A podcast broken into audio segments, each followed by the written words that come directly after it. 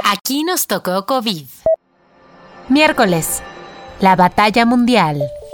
Se espera que en estos días la vacuna de la farmacéutica Janssen publique los primeros resultados de efectividad obtenidos en sus ensayos de fase 3. Este hecho abrirá una nueva puerta para este fármaco, pues con la publicación de datos se prevé que venga la aprobación de la FDA para el uso de emergencia de esta vacuna en Estados Unidos. ¿De qué se trata esta vacuna y cuál será su estatus en México? Esta es la batalla mundial de hoy.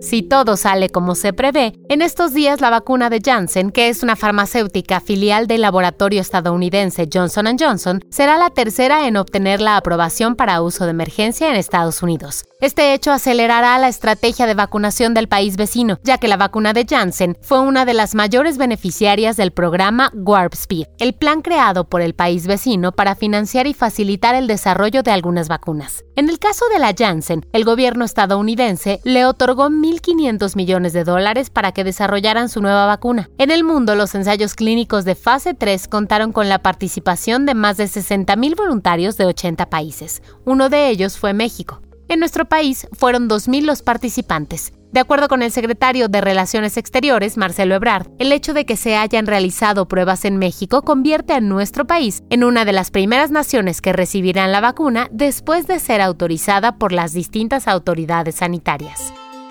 Por su parte, el subsecretario de Salud, Hugo López Gatel, aseguró el lunes 25 de enero que tienen una propuesta de contrato con Janssen, la cual contempla la compra de hasta 22 millones de dosis. La vacuna de Janssen es de vector viral. Como ya hemos comentado antes, se trata de un tipo de vacuna que está diseñada a partir de un virus distinto. En el caso de la Janssen, es un adenovirus que provoca una gripe común. Este virus se modifica genéticamente para quitarle las características que lo harían infeccioso, por lo que es completamente inofensivo para nuestro organismo. Posteriormente a este virus modificado se le agrega información genética del virus del que se quiere obtener una respuesta inmunitaria, que en este caso es el SARS-CoV-2. Para ser específica, la información genética que Janssen usó para su vector viral es la de la proteína spike del virus del COVID.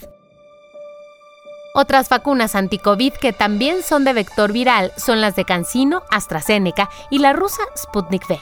Al igual que la de CanSino, la de Janssen tiene la ventaja de que solo necesita una dosis para lograr una respuesta inmunitaria satisfactoria. Hasta el momento, estas dos vacunas son las únicas de una sola dosis. Otra de las ventajas de la vacuna de Janssen es que no necesita ultracongelamiento para mantenerse estable, una de las características que complican la distribución de la vacuna de BioNTech y Pfizer. Hasta este momento se sabe que la de Janssen es la tercera vacuna con más contratos de compra concretados, 1.003 millones de dosis para ser exacta. Este número de dosis precompradas solo son superadas por los laboratorios AstraZeneca y Pfizer. La iniciativa COVAX de la OMS es la que más ha precomprado esta vacuna con 500 millones de dosis. Le sigue la Unión Europea con 200 millones y en tercer sitio Estados Unidos con 100 millones de dosis. Es decir, estos tres contratos representan casi el 80% de las dosis comprometidas hasta el momento por Janssen. El guion de este podcast fue escrito por Giovanni Mac con información de Ariadna Ortega, Alfonso Simón de El País, la agencia AFP y la Asociación Española de Vacunología. Yo soy Mónica Alfaro y te mando un cálido abrazo sonoro. Nos escuchamos mañana.